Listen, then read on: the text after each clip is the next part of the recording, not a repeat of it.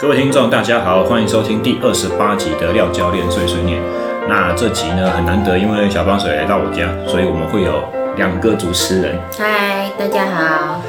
那这个集我们要来聊什么呢？我想说，因为现在正在比冬季奥运嘛，所以不如就趁这个机会来聊聊邪恶的奥运会好了。好，最近的新闻很有趣。呃，其实我不是要讲，因为每一集的每一届的奥运，不管夏季奥运还是以前我们比较没有选手参加冬奥了，那今年的冬季奥运也不例外，有一些嗯媒体比较喜欢追逐的这种负面的新闻吧。但是我主要讲的不是这个，我想要讲的是关于国际奥会本身的结构，以及我节目后面我想要谈一下二零一六和二零二零这两届奥运的呃俄罗斯队参赛状况。嗯，好啊，小帮手大致知道他们的情况是什么吗？不知道，我是吃瓜民众。我今天代表那个每次只四年一次的那个夏季奥运来的时候，大家就会开始追逐节目的吃瓜民众。可是你至少至少知道，就是里约和东京这两届奥运都没有所谓的俄国队吧？嗯，我知道。昨天我有看那个范奇斐的节目，嗯，它上面有讲说，俄罗斯是用俄罗斯奥运委员会吗？是叫这个名字吗？对他们用这个名义来参赛，但是其实就还是俄罗斯队啊，就是很奇怪。对，所以他有没有讲说原因是什么？没有，他没有讲啊。他没有，他就说俄罗斯就是还是有参赛哦。他他昨天讲的那个节目内容，就是我还截录别人的节目内容，反正呢，他就是反正他在比我讲们大那么多，我们也不算帮他宣传啊。花式花式滑冰的那个比赛已经结束了，但是却没有颁奖典礼，因为就是有传出，就大家在议论纷纷说那个呃俄罗斯的奥运那一队，他们好像的参初赛的那个选手有使用禁药，所以他们但是因为那个不是奥运委员会要负责处理的，那个是呃世界什么禁药组织反禁洋组织，对，反禁药组织要负责调查的，所以他们还在等待中，这样子，请大家就是耐心等待这样。说到这个才好玩呢，因为根据原原本我等一下要讲的节目内容，那个俄罗斯原本它有一个反禁药实验室，它那个反禁药实实验室的头头呢，他之前曾经作证，他的证实说，全俄罗斯所有的运动选手全部都有用禁药，唯一没有用禁药的项目就是花式溜冰。他讲的是说，为什么呢？因为花式溜冰的选手，你如果给他用了类固醇什么的话，他的肌肉增长，他的体态不好，它会影响到他的协调性、优美程度。所以他们唯一没有作弊就是花式溜冰。所以显见，自从他讲完逃到之美后国之后，他们的禁药风，他们用药的那种能力又进阶了。哦，还是对接也不晓得啦，因为他被抓了嘛。如果照理来讲，呃，如果是很高明的用药手段，他应该是躲得好好的，不会被抓包才对。为什么俄罗斯他自己也要有禁药的实验室啊？这个就没有那个是世界反禁药组织的辖下有很多各大洲的不同实验室。包那含在俄罗斯他们自己这样啊对，在俄罗斯，它是它是瓦达底下的实验室，只是设立在俄罗斯境内这样子而已。他设立在那里不是有点可笑吗？而且有点危险。不会啊，你总是呃，不管怎样的国际组织，它总是必须要有基地嘛。所以美国有，法国有，然后好像日本有，然后原原本全世界有五个啦，嗯，啊，俄罗斯的被撤掉之后就剩下四个而已。嗯，这是等一下我们会讨论的内容，但是我主要想要先讲。我人人家说调查一件事情，就是要最简单的方法就是跟着金流嘛。所以，既然我们刚才讲到世界反禁药组织，讲到瓦达，那你猜猜看，瓦达是谁设立的？全世界管理所有的运动、竞技形态的运动，它有没有用禁药，有没有作弊的这个全世界最高等级的机构，它是谁负责？它谁设立？而且钱是从哪里来？美国、不是，加拿大，不是。任何一个独立国家设立的一定不会有公信力啊，所以它一定会是一个国际组织给它的国际组织辖下可。是你是说哪一个国家创立这个组织啊？嗯，应该是说哪一个他的资金从哪里来？我好像有看过这个电影，但是我现在已经忘记了。那点就是我给你看的。对， WADA 的资金是国际奥会给的，啊，国际奥会是国际奥会根据国际奥会他们自己的网站上面的宣称，它所有的经费全部都是自筹，嗯，所以它不属于联合国，不属于任何的国际组织，也不属于任何一个单项的国啊体家系去把持，也没有什么所谓的国家的理论上来，没有任何一个国家的势力介入可以在它国际奥会这个组织里面占比较大的比重。嗯嗯，所以，但是其实瓦达本身它完全拿国际奥会的经费，这就造成了一个潜在很大的问题，就是说它是负责抓作弊的。但是他要跟办比赛的人是同一个组织，对，所以如果办比赛的人有一些弊案不想要被知道的时候，他手下的那个负责抓作弊的机构就很就不好会做睁事，一只眼闭一只眼这样。不见得是睁一只眼闭一只眼，而是他呈报上去的报告不见得会被公诸于世，或者是他可能他要做事情的时候，他上面的呃可能会叫他说这个事情你先不要管。哦，这是有很有可能的东西。那等一下我呃再回来谈到国际奥会来讲好了，它如果所有的经费全部都是自筹的话，那这些经费会从哪里来？各大赞助商，其实最大的转一定是电视转播权利，对啊呀、所以电视转播权利是第一个，然后第二个才是挂名的赞助商。嗯，所以那如果以全世界所有的职业运动来讲的话，NBA 啦，然后 MLB 啦，还是说 W 那个叫什么 ATP 网球联赛什么这些选选手，他只要出赛，他都有很高额的这些薪水嘛，或者奖金。嗯，他自己身上可以带赞助，他可以有赞助商的这些曝光代言。嗯，奥运的选手有没有薪水？奥运的时候看国家会给奖金吧，如果有得名的话，不然照理来说应该是没薪水。对啊，国家除了国家去培训培训这些国手的话，像我们的呃国手我们的国训中心的话，它有所谓的营养金或者是生活津贴这些东西。嗯，那除了这些比法定最低月薪还要低的低少的薪资之外，比最低薪资还要少。对，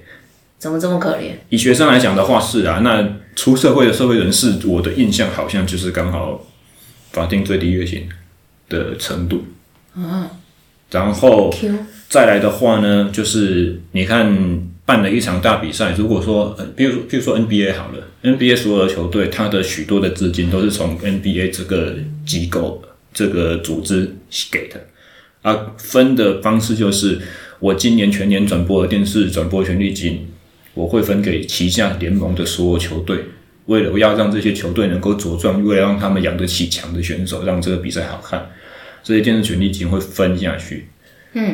所以某种程度上面来讲的话，它的整个组织的获利是雨露均沾，最后会去到了选手的手上，这是理想状态吧？这是现实状态。真的他们的对职业运动是这样子，通常不是会被协会瓜分来瓜分去这样。一定会啊，因为他再怎么讲 NBA，他自己要运作啊，每个球队每个球队自己要运作啊，嗯所以他们每个球队会去有办法去做自己的盈利，比如说我卖我的周边商品、纪念品之类的东西，嗯嗯，对啊，但是国际奥会不这样炒作，也就是说，我们概念上所知道的全世界最高的运动殿堂，所有人最终的一生毕生努力的目标，拿到那一面金牌，这整个过程选手全部都是义务付出，无偿。各个国零家薪都资是吗？我的意思是说，啊从奥运来讲，国际奥会并不会给钱，对啊，他就只是给你奖牌啊。对，然后各就是拿到奖牌后的奖励是各国自己提供给选手们的。对，哦所以有一些国家是没有奖金的，像美国，美国基本上你拿拿到牌没奖金哦。对。诶，对。所以大家只是争取个人荣耀，对跟后续的可能会拉到赞助商这种代言。啊，那基本上像台湾的话，台湾的国光奖金是非常非常高的，在全世好界像所有有排前十哦。对啊，对啊，印象是很高前十的那种程度。但是很显然，你看，并不是中长，就是像必有勇夫这种事情嘛。因为那台个湾的一翻竞争两力瞪眼对啊你四年才一次啊，你两次错过你就掰了。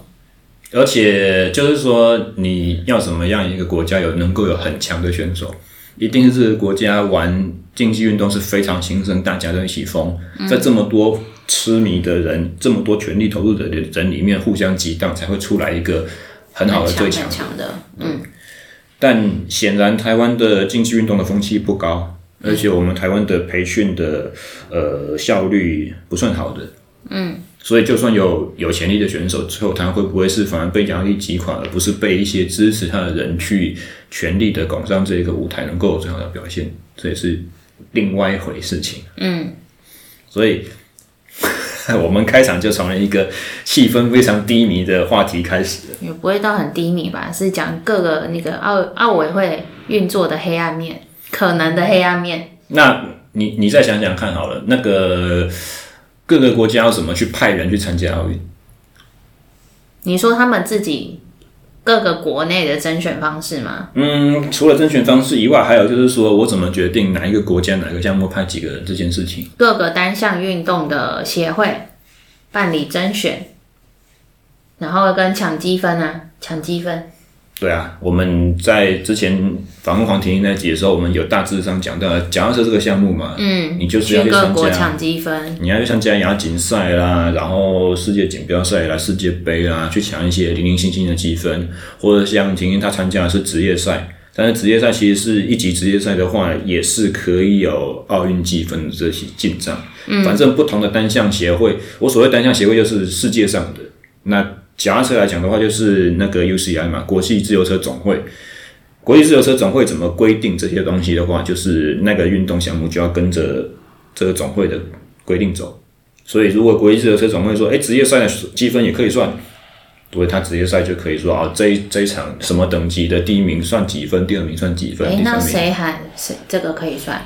国际的自由国际车总总会会，对，哦国际总会。那在这些积分以外，可能还会有一些所谓的保障名额，譬如说我奥运那一年的世界锦标赛，因为假设通常世锦赛会在春季、冬季到春季的交接时时候就比了，嗯，所以你如果当年的二三月的世界锦标赛我拿到金牌，这个就是保证名额，你就、哦世锦赛金牌你就一定可就以不去用奥运，在各国抢积分了这样。对，所以大家大部分都应该都会去比那一场吧。对，奥运年的世锦赛通常前三名就是奥运的前三名，然后、对你你这个预估预预那个预估性的准度是非常非常高的，嗯嗯嗯，不只是前三名是固定，搞不好今年铜牌的顺序也都是固定的，哦，看了几届下来很高都是这几样乎子，都是这样子。对啊，嗯，那我们刚刚讲积分嘛，可是其实积分它是以国家来算的，或者说应该是说以，因为台湾不被认知是国家嘛，所以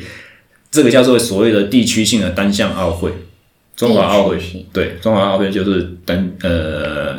所以我们要跟大陆的累积在一起。不是不是，没有。我的意思是说，譬如说澳门啊、香港啊、台湾啊，我们这些叫做地区性的奥会，它也可以有自己的积分。但是哦，简单来讲，一个奥会单位它的积分是在一起算的。也就是说，假设项目我如果场地赛的积分，就是所有场地赛选手出去比赛比到的积分，是一个 team 的积分。对，或者是说应该说，譬如说全能赛的积分，就是不同的人去比的，比到这个国家奥会的积分到了某一个程度以上，啊，他就可以决定说，哦你们可以有有名额了啊，你们有几个名额，一个两个名额。但是这是国际总会告诉国家奥会说，你可以在这个项目派人，他并不管你说你这个项目派谁，最后派谁这样？对，所以可能出现一个状况，就是说我们拿到两个名额，但是这两个名额主要是一个选一个选手去拼出来的。嗯，但是这个选手呢，他在奥运之前忽然状况不好，嗯那在国内最后的厮杀总排名里面他是不高的。嗯，就可啊他有能他很有不可会能去。不会出去。对，就是我打下了江山， QQ 由啊，别人去帮我出 战。这种事情也是有发生的，台湾真的也哦是有发生。是哦，脚在脚各个脚踏车吗？脚踏车对，哦，一九九六年的亚特兰大奥运，一九九六年好久了，九六年，对啊，好久了，几岁啊？不知道。 很快就把我的试探性的公式挡掉了呢哦。不知道， 只觉得好像很久了。好，那所以奥运的选手会是这样子产生的。那在我们来再来讲到说各个国家的单项协会怎么去决定派谁出国去抢积分。嗯，这又是另外一个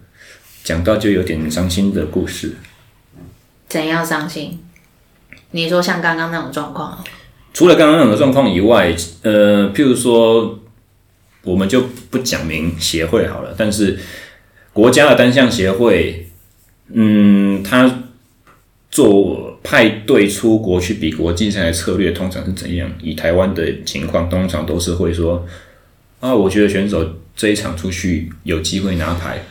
那我就派他。他们自己决定。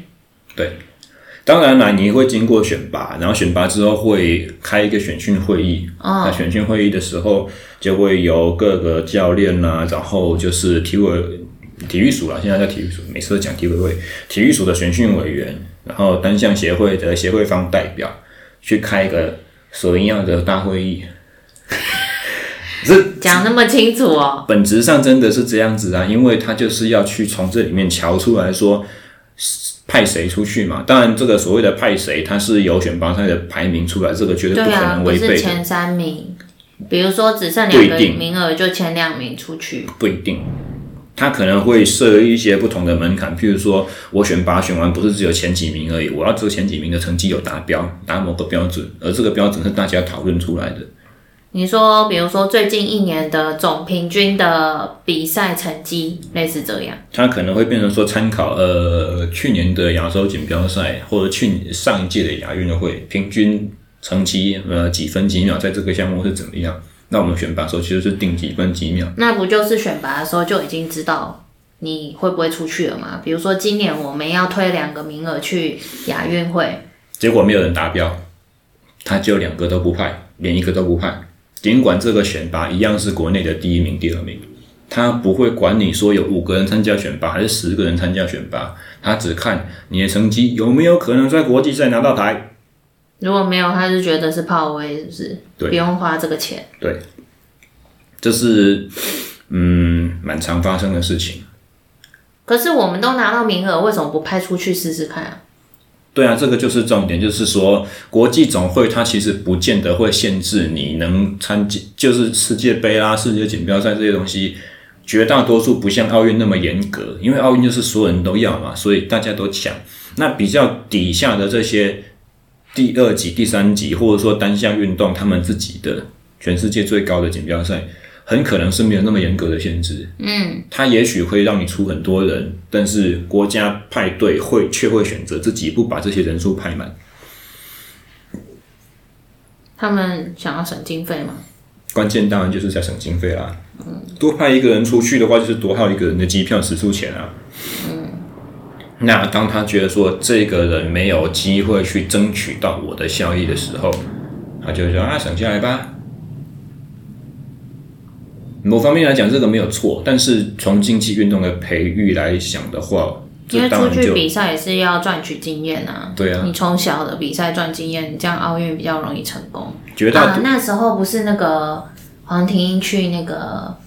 巴西奥运哦？对啊，里约奥运对对对对，那时候不是有一点状况吗？比某一个项目的时候，但他后来有赢啊，对不对？你在说哪一场的事情啊？巴西啊，啊，你是在说他在争取奥运资格的过程吗？我忘记是比还是争取的时候了。比的时候他是比公路赛啊，后来他就是公路赛是勉强完赛而已，就真是的哦、在成绩在很后面。因为我们的选手出去本来在世界舞台的那个水竞争水准就不会太高了，那尤其是田英他又是短距离的选手，那里约那一场比赛的路程是有很多很多的山路爬坡要走，然后还有石板路，石板路也是他不习惯的。很滑很颠簸，很容易摔车，哦，很容易就是那个灰尘扬起来，而且因为你要用自己的 power 去通过那个路段，对，挡风的那个效应会减低，所以你的技巧高，你很会躲，躲到人家后面，这种的能力都会被下降。哦，所以这个是另外的故事了。有兴趣的朋友，欢迎去回去听我们第三季的那个粉红小钢炮的访问，我们对对于他争取奥运那个历程有很详尽的描述。嗯，那但是回回到说，就是派对不派满这件事情了。嗯，像你都有概念，就是说，越常比国际赛越常越常上到那个大场面的人，越不会怯场。嗯，光不要说从技术成绩的提升或体能的刺激好了，光一个心理上的这种应对，他就会是一个越成熟的运动员。对啊，所以，省这个钱干什么呢？所以我们对重点就是在于说，我很多时候我派队出去，如果以长远的眼光来看的话，是要培养下一批有高竞技成绩实力的人，嗯，起来，嗯嗯嗯，甚至是我如果今天派的队伍是三个人、四个队，三个人、四个人的队一起出去，尽管他比不同项目好了。他只要是，譬如说，比如说脚踏车场地赛，可能哦，你是比竞轮的，哦，你是比你是比美式接力的，啊，你们几个是比团队竞速的。但是只要人多起来，他的整个团队的凝聚力、向心力，整个气氛就会好。嗯，比你单独派出一支最强的强棒，说哦你是全能赛，你是最有可能拿到牌的，哦就只派你出去，嗯，就只有你和你的教练和你的机械师三个人，嗯，他的竞争实力也跟整个大团出去相比是有差的，是不是有时候连机械师都懒得拍啊？嗯，不可能啊，不太可能，因为那个就是你有一个选手就是那防护员呢？防护员就很难说了，哦，对啊，那其实是越完整越好嘛。就跟呃我们去比赛的时候，看到别人队上就是很完整的后勤团队什么的，大家也是会互相比较，跟心理的感受。嗯当然，那个人真的是要有他的功能在啦。啊，以从选手的角度来说的话，这些呃可能有需要没错，但是也不是一定要有那个名额，就那个人就一定必须存在。如果是为了出那个人而临时找了一个，结果是我们不熟悉的他，或者他不熟悉这个项目，哦，都都没有合作过的，好像也没必要。对啊，那哇，这个又扯到其他的东西，就是说这一个这些资源人员他怎么产生？但这样想好必在像讲很远哎、不会啊先回来奥运好了。嗯，结果也奥运嘛，好啊。对呀、所以，当我们的国际赛的，因为其他国际上一些运动强权的国家，他们在派人的时候，他们在出赛这些国际战的时候，他们有可能会强盛到他可以这场比赛，我只要派二军出来练兵就好了。让他们练经验，对赚经验用，那为什么最强的不出来？一方面是可能最强的，哦留我在奥运就好。嗯，如果五战可以抢七分的比赛，我最强的只要出赛两场，我积分就捞到手了。哦，那这样子的话，他可能另外一层面的考量就是说，长年累月在国际间征战飞来飞去，我光飞到另外一个不同时区，我的身体就要去调整一次时差。对那在适应这些的过程中，和比赛之前要为了要把身体状况调到高的档次，他就必须要把训练量减下来。对，那减减量调整这个过程中，等于我就是没有在训练，我就是没有在强化，因为我只是在调我目前有的这些本事而已。哦，所以太常出去比国际赛，对这些顶尖选手其实也不见得是好的，他们就会变成说，我有那么多的好选者可以选，那我国家我国家需要那么多的积分，但是你们个人其实已经拿得到了，那你们就这两场比完就好，其他的派其他人出去抢。嗯，二线的选手出去抢，一方面学经验磨一些经历，第第二方面就是他们如果诶也拿到名次也不错啊，收进来那些积分我也可以要。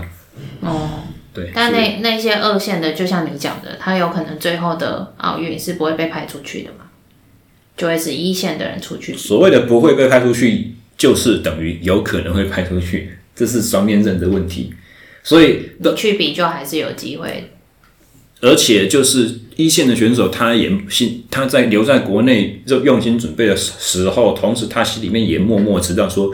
我后面有一些人正全力想要来追上来。嗯，光这一件事情就可以足够提供动力，让他再去突破自己。因为我被逼着，嗯，万一我哪一天状况不好，落个赛了，哎二线的就出去比了，我就在家坐板凳。嗯嗯，对，所以这个才是一个这这是运动强权的国家很重要的一个生态。那我们的话，通常都是，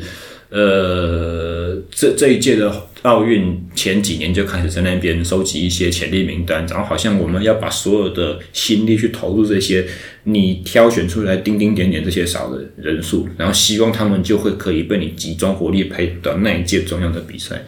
其实这个是这个做法是蛮奇怪的，真的哦。对。所以像美国，你怎么知道我四年前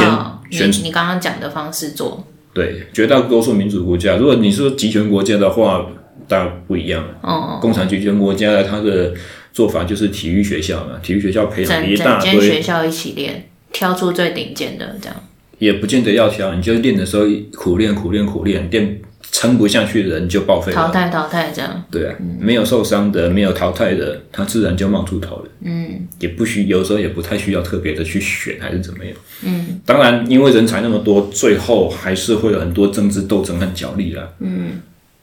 y 但是集权国家有那么多的人，才有办法用这种就是训练上面不讲究方法，然后一直无无限的消耗淘汰这种做法。那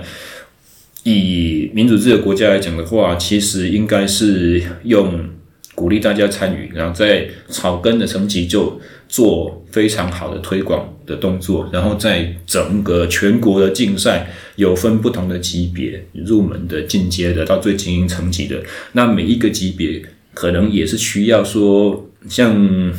我们选手派出去争取奥运积分一样，每一个级别的比赛也有可能就是理想状况，就是你拿过了去年拿过了几场的第几名，嗯，明年就可以进阶。那你进到某一届的时候，你就可以开始在这些比赛里面累积你的积分，嗯，而不是像。因为台湾现在以自由车来讲的话，我们的做法就是一年可能会有两场的国手选拔，而这两场国手选拔，可能就是第一个我们国手积分，然后第二个就是我们刚刚讲的排名和达标的这个问题。嗯嗯嗯，那就这两场就变得至关重要，其他的就没有了，什么都没有了。我们只浓缩到变成两场，对，我们就会变会成不会说是，因为疫情的关系啊？之前有办的比较多场，呃，民间的比赛确实是因为疫情的比关系变少，但是以官办的比赛来讲的话，从头到尾就是只有这么一些些。这么少，啊所以这是这是一个蛮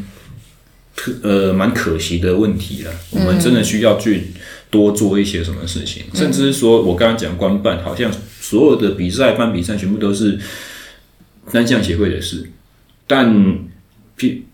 如果你想象一个，就是说那其实像马拉松就不会只有官办啊，对啊马拉松就很蓬勃发展，各个银行啊什么都会出来办，对啊，他不会，他是不会世界田径总会到各个国家去办比赛，不可能。对啊一定是不说会台北市想要办一个比赛，那台北市今年就办了一个台北马。哦，他如果是比，比如说他他找前几年叫做富邦嘛，嗯所以前几天如果他找了一个冠名赞助商叫做富邦，然后富邦希望这场比赛是一个很正式的大比赛的话，台北马富邦马拉松就会去跟国际田径总会申请，对，可不说可以累积积分这样？对我们丈量我们的场地，你看一下我们的条件、比赛的这些资格、路线的起伏、坡所以度有什么的。当年的富邦的有吗？台北马和万金石嘛，这哦，就万金石有，就我来就我的概的印象是，好像目前台湾唯二有哎有被筛选 IAAF 进去的对积分的正式比赛。也就是说，这两场比赛你如果呃，他他的举个例子，这两场比赛的赛后成绩可以去拿去申请波士顿马拉松的报名资格。嗯，波士顿马拉松只认同 IWAF 这种正式的国际总会认证的马拉松赛事，因为其他的你不知道他到底是跑四十二点一九五公里，还是跑四三公里啊？嗯，还是跑四十公里出头？所以相较起单车的话，台湾的话是，呃，马拉松发展的比较成熟，对，路跑这方面、田径的这方面，它是比较，它是比较有所谓的民间去跟官方申请认证，所以等于我帮你办比赛，我帮你做事情，然后我做了这些事情之后，你的这个是可以拿出去的。哎、可是台湾也蛮多单车比赛啊，比如说那个台东练练一九七这种的，这个就是民间的吧？对，这个是民间的没有错、啊。那民间的就会出现一些参差不齐的问题。他他办这个比赛，他是为了要行销地方，还是他为了是要赚报名费，还是他为了是要弄一个嘉年华大家来玩？不同的目的都会吸引不同的族群来参加。对啊，那不对啊，同的族群的话，他对竞赛的执着度不一样，他对于赛事的技术水准的规则的要求也会不一样。嗯，譬如说，很早以前我们有所骑士协会有办过所谓的华东赛，华东赛是两天的赛事，就是在台东花莲啊，从花莲骑到台东，然后再从台东第二天骑骑回花莲这种比赛，那是一个大型集团的公路赛事。那刚开始的时候是屋脊的方式是朋友站在路边拿东西给你，啊，如果没朋友怎么办？辞你是职说像我这样吗？好可怜，没有朋 友。没朋友该怎么办才好？最早的请时补给候，车，最早的时候，我们那些前辈真的就是所有的家当全部都塞在身上，所有吃的全部都塞在车衣口袋，水壶架插两只，不够的话坐垫底下再锁一个锁点，用那种铁人三项比赛水壶再坐垫屁股后面再插两只，就四个水壶骑完一百八十公里，真的那一差开始很重哎、对啊，呃练车也是这样练，然后就是去所有所有人刚开始就是就是这样子比，比到赛中没水的时候，碰到那种比较认识的对手，我说分一点，你还有没有水？ 对啊，你你你们应该有保姆车照顾吧？你们分一点给我。就是刚开始，那后来的话就变成说，各个车队就会有补给车。对补给车跟在后面，但是补给车其实它也是一个学问，这就回到了刚才说我们对赛事技术的规定有没有重视这些问题，因为像职业队的职业赛事的补给车，它会规定你的车型，啊，你不可以箱型车来跑补给，然后它会规定你的顺序，譬如说去年的某车队是成总成绩第一名，今年它的对策就会排在第一顺位，它就会跟在裁判车、救护车的后面第一台就是它。哦，这样当他的举手，他的选手举手起来要补给的时候，裁判看到他就用无线对电喊说：“某某队某某队，您几号选手补举手需要补给？”他就会他超有那越。这样他就有比较多资源哎、对啊，啊，谁叫他去年成绩最强？哦，所以正常来讲会是这样子做的。但是像华东赛那个时候，一个乱象就是没有人在这样做，大家都是想要补的时候就冲上去了。大会也没有对于对车每一台对车必须要配有无线电有严格的规范，所以大会可能会有统一的广播，但是对车它没有无线电，它这样的事他情听不到，所以他听不到，他想上去就上去。那他当正常来讲，补给要在队伍的最后方。但是如果有选手没有能力自己退下来拿到再杀回去的话，有一些补给车就会开到所有比赛的人的旁边，在大集团旁边对他的选手做补给，会有这种乱象产生。这样是不是很危险、啊？当然很危险出车祸啊，之类的。对啊，啊，我们如果要规范的时候，大家又会吵说，哦，我们车队没有这么多资源，我们买不起无线电，我们这个那个，那赛会怎么办？他如果为了不想要去触犯所有人的权利的时候，他就会啊随便拿啊弄来啊都这样子，为了我，哎、为了那那台湾的单车是民间企业办的，像你刚刚讲的那种花东赛，就没有像是马拉松一样是有选进积分的哦、都没有，都没有。目前都没有。对，环台赛呢？环台赛是中华民国自行车协会办的，那个哦当，那然、就是官方的。对，那个是自己、自己弄起来的。所以现在台湾比较成熟的运动，然后有民间的有被选进去的，其实就只有马拉松、嗯，羽球没有，其他没有。其实我所熟知的运动项目不多了，我能够举得出来就是马拉松和自由车这两个去类比而其他的协会状况，说真的我不清楚。哦，啊，只是说就就是我想要在节目里面这边提所提出来的是，奥运并不是说所有国家都有平等参赛的权利，不是说在联合国的承认的国家名单里面，每一个国家都可以，你派十个，我派十个，嗯，这些这些名额也是必须要去争取对啊，用争取的，用之前的比赛成绩去筛选的。那在筛选这个过程中，每个国家、每个单项奥、每个奥会单位怎么去派，也是有策略，也是有做得好和不好的这些事情可以探讨。感觉是都可以再优化。对啊，嗯，那为什么这一集的名称要取为“邪恶的奥运”？就是回到我们刚刚所讲的问题了。我大家常常会因为奥林匹克精神说爱与和平，然后大家小时候在念社会课本的时候啊，也会说古希腊城邦在举办奥运会的那一年是不可有战争的，真的哦、对，大家停火不打 仗，就派运动员出来比赛，嗯，就是为了荣耀众神等等之类的事情。然后我们说，为了超越自我，为了要更高、更快、更远，但是实际上，它就是一个现代化的，不是以军事化的战争、武力争斗。所有的国家都是在抢第一名、第二名、第三名。嗯，真正自我突破的选手很难被歌颂，很少被宣扬出来。你你奥运并没有说最佳进步 奖，最最大的努力，他们国家今年内战内忧外患，他们还是好不容易派一个选手出来了，好棒棒！我们有最后在啦，开幕那个和闭幕夏季奥运有一队是难民队啊，他们是各个战乱的国家的国籍的人，他们选出来的，哇、他们配出来的，说到这个就但他们有点可怜，就是了他们没有一个国家名称，他们就被叫做难民队。那怎么样子的选手可以进入到这个难民队里面呢？嗯好像是原本他们自己在国家里面就是选手，他们原本是奥运选手，然后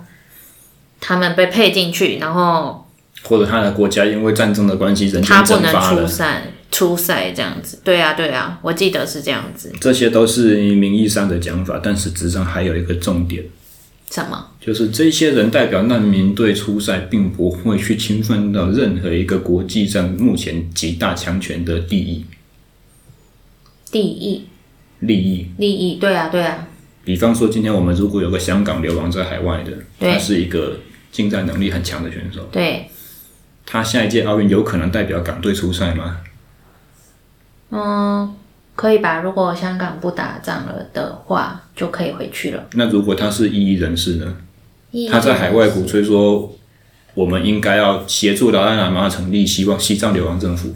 嗯，那就看他们国家有没有承认他，有没有要让他在规划。那如果中国说香港是我的，你异议人士，我不准你出赛，我不准你担任香港运动员，那他就又只能回到难民队，他会连难民队都没有机会进去。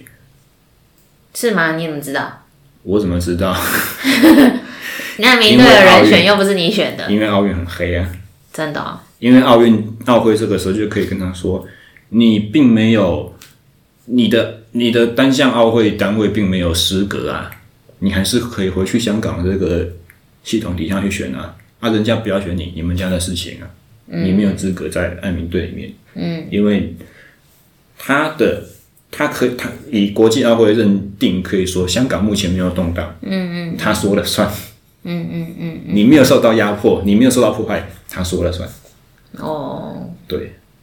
所以当中国在奥国际奥会里面有多大的势力时候，他对这些事情的影响就会很重。那、你看到那些什么小的非洲国家的什么加勒比海啊、东欧那些，都是因为他们的处境很可怜，没错，确实是应该给他们的机会。但是另外一个就是说，诶，我让他比个赛，并不会触犯谁谁谁，所以就还是进得去啊。这个就扯到我们刚开始讲到的，为什么这两届奥运没有所谓的俄罗斯队这件事情？但其实，二零一六里约奥运，呃，所谓的俄罗斯奥运总会派出来的选手很好笑，那个缩写刚好是 ROC，对啊，ROC。中华民国缩写，哦，所以 ROC 在二零一六和二零二零的奥运拿到了很多的金银铜牌，我们好开心哦。嗯 二零一六，呃，俄国的奥运协会派出来选手两百五十几个，我没记错的话。嗯，二零二零东京奥运三百多个，这么多，有增无减，比许多正式国家的奥运代表团还要大。那为什么上许他多的名额这么多啊？一样啊，就是回到我们刚才所讲的邓智斗争这件事情啊啊，刚开始为什么二零一六会闹得风风雨雨这么大一件事情，会让大家说俄国不准参赛呢？嗯，他他的这个故事来源是从二零一三德国资深电视台，他收到了一个俄国的八百公尺的田径女选女选手的爆料，就是说我们国家对于禁药的这个检测啊，它是很不公平的。嗯，它是筛到你有阳性药检的结果的时候，你就被踢出去了。不是不是不是，国家药检单位就会跟你说，哎、小帮手，嗯，你上一场那个选拔赛，哎、你你的那个尿液检查没有过呢，嗯，那、你要付多少钱？啊，对啊，这是很正常的事情啊，你付钱我就可以把你这个结果弄掉，那、你就一样没有违规，你就一样还继是续可以以参比赛。赛，对，他们的国家是这样子运作的。是哦，然后刚才我们我讲到那个呃，瓦达在俄罗斯境内设立那个实验室啊，对啊，理论上它是要帮就是国际奥委的呃国际禁药组织对措施，包含就是那个国家地区附近没有禁药实验室的国家，帮他们要忙去做定期的药检抽测，对那个 sample 是要送回那个实验室去帮忙做的。对但是因为它是俄罗斯境内，就受到了俄罗斯政治的影响，对啊所！以他们的我国就想家，说，他设在那里也很奇怪，你知道吗？他们的国家普廷总统就跟那个禁药实验室的主任说：“你负责研发方法，让我们的选手用药不会被抓到。”你所以后负来就责关起来。你负责去帮我确定每一个选手在用药的过程之内，他抽测的检体都不会有阳性反应。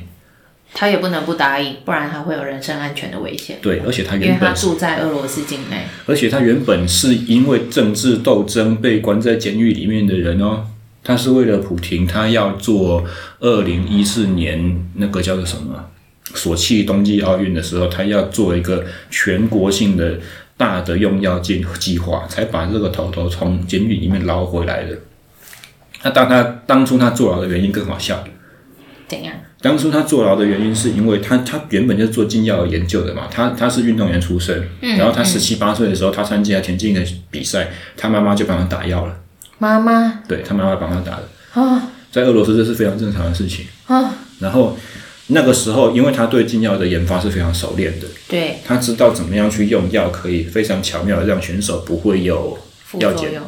呃不会有副作用，然后不会测得出来。哦，然后那个时候他们国内好像不晓得是哪一个协会的哪一个教练在贩卖禁药，对自己卖药给自己的选手和其他的选手在获利。哦然后他的东西哪里来嘞？就是从中国进的。哦，然后中国北京奥运的那个时候啊，他们自己也是据我现在在转述那个纪录片里面的说辞啊，对二零零八的时候用药也是用的一塌糊涂，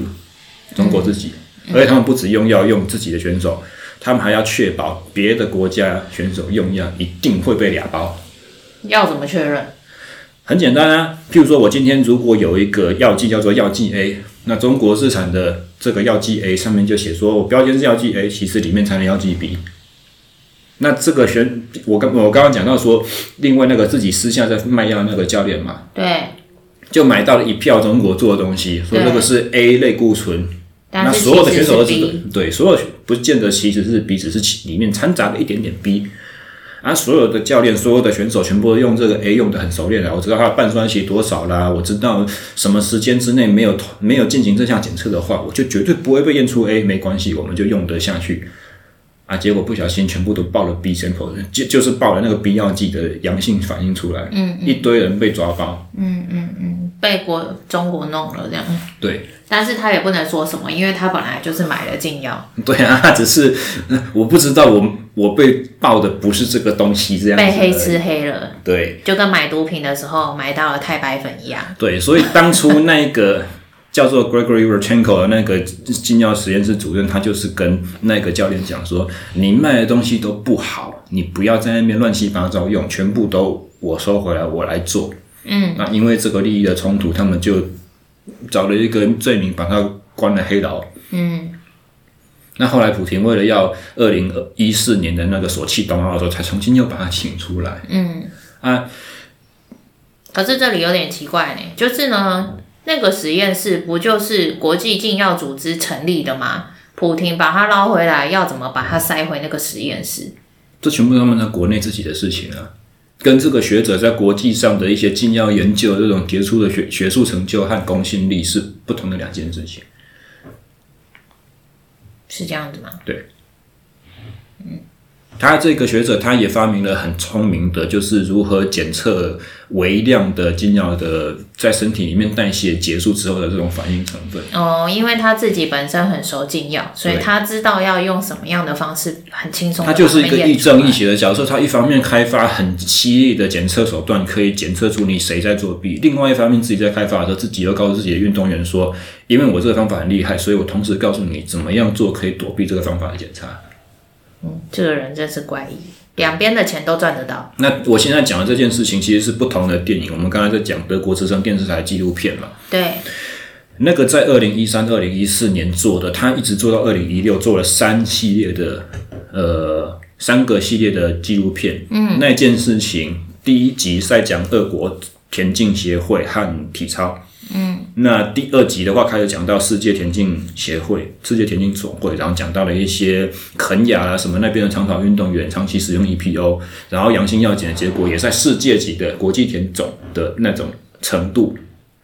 一样发生了跟俄国各各国田径协会一样的事情。嗯哎、你不要扛啊，你要给我多少？嗯的那种事情。嗯，所以整个就是非常的轰动啊。反正最后所有的矛头指回俄罗斯说，你这个是国家在操，这不是单一教练或单一选手心怀不轨自己铤而走险的事情，不是，是你们国家整个从国家都对在做这件从事。上面由普京总统直接下令去操作的。所以，二零一六年奥运之前把这件事情表康出来之后，竞赛，全整个国际社会大反弹，就说你不可以让俄罗斯的选手参赛。嗯，那为什么之后还是有他们参赛呢？就是因为国际总会回去，国际大会屈服于俄罗斯的压力啊。说怎么可以都不让我们去？对，所以他就想了一个取取巧的名目，就说我们不允许俄国国旗出现，我们原选手夺牌不播放俄国国歌，你所有曾经有阳性药检记录的选都不手可以参赛全部都不可以参赛，然后所有选手要参赛的话，必须由你俄国的田径协会、俄国游泳协会、俄国体育协会、你俄国所有运动单项协会去背书说这个人是清白的。诶，背书这件事情是哪来的？对啊，我说了算。他以前没有被抓过啊，他是清白的，他就去了。所以最后两百多个人还是披着一个俄罗斯奥林匹克委员会的战袍，还是去了里约奥运。嗯，然后这讲到最邪恶的一个部分来了。当初爆料的吹哨者是呃 Yulia Stepanova 这个八百公尺的体女选手，她在里约奥运没办法出赛，她是清白的，她是铺路所所有必然的关键人士，照理说她是最有功劳的，最应该最应该被歌颂的英雄。但普廷不当然不可能，喜欢他他他爆料之后，他就逃出俄国了。他在俄国国内是会被他是会被灭口的，对啊他不是会被他不是会被冰冻所以的，他后来逃去是会哪被里埋葬。他逃去了，他就居住在德国啦，然后就长时间在德国训练，维持他的训练。然后里那约德奥国怎么没有派他出赛？因为国籍不是德国人啊，他没有转籍，哦，他没有转机。对所以里约奥运那个时候，他的条件就是说几年之内没有阳性药检记录的，诶，尤利亚符合哦。然后我们讲再讲难民队，对不对？我们如果有哪一个哪一个单单一的选手，他以前是有国家队选手资格的，后来不管因为他是被政治迫害，还是他任何原因国家战不能参与选拔，嗯，那他在参与国际的比赛，我们知道他是有国际竞争实力的，应该要让他也可以比奥运，所以我们就让他进到难民队。对啊，但没有奇他。怪，尤利亚·斯特潘诺夫没有在难民队里面，但难民队是不是今年的二零二一年没的有早就有了，一直都有。一直都有难民队这件事？然后甚至是我会觉得，如果我是国际奥会主席，或我是国际田径总会的主席的话，我应该要把尤利亚当做我们的就是荣誉来宾，我要请他来观赛，请他来当做一个指标人物。没因有为他让比赛比变得比较公正，这样对，但是没有，他被里约奥运完全摒摒除在大门之外。俄国有两百五十多个选手，一样可以去比奥运。最重要的 Yulia Stepanova 不仅不能比，他连奥运的大门一步都踏不进去，连当观众都不行，观众为什么不行？他们不欢迎他。好奇怪哦！这比赛已经很扭曲了吧？所以，为什么我今天的节目要把它的名字取成叫做“邪恶的奥运”，就是因为奥运的所有东西运作，每一步的计算里面都掺杂了政治的成分在里面。嗯嗯，你在国际上，你如果不是政治强权，你没有很大的资本可以去跟人家博弈的话，嗯，你都不要想说我们要有什么公平、公正、公开的机会，没有。所有的权利都是别人施给你的小恩小惠，那个都是恩师，那是都是随时可以说不要就不给你的，收回来的那种东西。嗯，啊，刚才我们讲那个俄国精酿实验室的那个嘛，那一个人的故事是在一一部叫做《Icarus》的那个 Netflix 纪录片里面曝光出来的。嗯嗯，那那那个《Icarus》你有看过吗？你有看完吗？好像没有，你没有看到最后啊？好像没有。啊，你记得前面是怎么进展的吗？ 那件事情刚开始是拍《Icarus》那一个导演他自己是业余的自行车选手，哦，对，他看了阿姆斯壮的《禁药自白》之后，他就想说：奇怪，阿姆斯壮一生经过那么多次药检，没有一次验他出来，最后让他坦诚犯罪的，掰到他自的对是其他队友的自白。嗯，这些坚决证据，那他就想说。如果禁药反禁药系统真的这么好欺骗的话，我是不是应该要拍一个纪录片？今年我参加一场比赛，我是清白的，明年我在准备这场比赛的时候，我用金药，而且我找一个专家教我去怎么躲避药检。我去看这两年的成绩，我可以进步多少？我把整个过程拍成一个纪录片，来告诉大家说，其实禁药的系统是多么的失，反禁药系统是多么失能。嗯，原本的架构就只有这样子而已。对，如果光这样子的话，这一部纪录片本身就已经很精彩了。对，可是他在过程中，他找到了我们刚刚所讲的俄罗斯禁药实验室的那个主任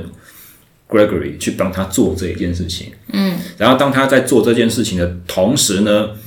德国之声电视台那个纪录片正在如火如荼在燃烧中。嗯，所以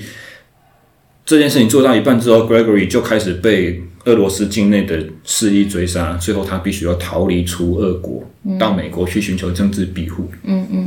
然后政治庇护之后，他才左思右想，才决定出来作证，说我要把整个事情去曝光。嗯嗯嗯。然后促成他曝光这个重大决定，因为他自己也是坏人啊，对啊，他是亦正亦邪的人，所以他讲出来不是不只是等于也同时直接证明我自己的罪行啊。对啊，那他自己个人，他跟那个 Brian Fogel 那个 Icarus 纪录片的那个导演，他自己跟 Brian Fogel 讲的是说，因为我觉得二零一四索契冬奥我们那个大规模的作弊是我人生一个重大的污点，我染上了很多人的鲜血。嗯，二零一四索契冬奥之前，普廷的民调是非常非常低的，低到他不可能连任总统。但是因为那一届的冬季奥运成绩很好，普京的声势高涨，然后在同一年，俄国就入侵乌克兰，哎，同一年就发起了俄国入侵乌克兰克里米亚地区的战争，把克里米亚地区并吞了。你如果还记得有印象的话，在那一年，就是我们好几年之前，有一个什么乌克兰上空的通过的那个马来西亚班机被击落，嗯，被飞弹打下来的事情，嗯，你有印象吗？对不对？嗯，那一颗飞弹就是俄国军方去卖给乌克兰境内的亲俄势力叛军，所以这个全部都是国际事件。然后那一场战争的真正的源头，最关键的能够发动的，呃，最重要的一件事情就是普廷总统的民调。那他的民调是为什么？是因为奥运来的。Gregory 觉得说，原本我们都是就是运动嘛，那运动每个人都想争胜，所以每个人都会作弊。然、啊后我们有作弊的国，别的国家一定作弊啦，所以我们这样做没有错。促使他去把这一个整个阴谋全部都推出来的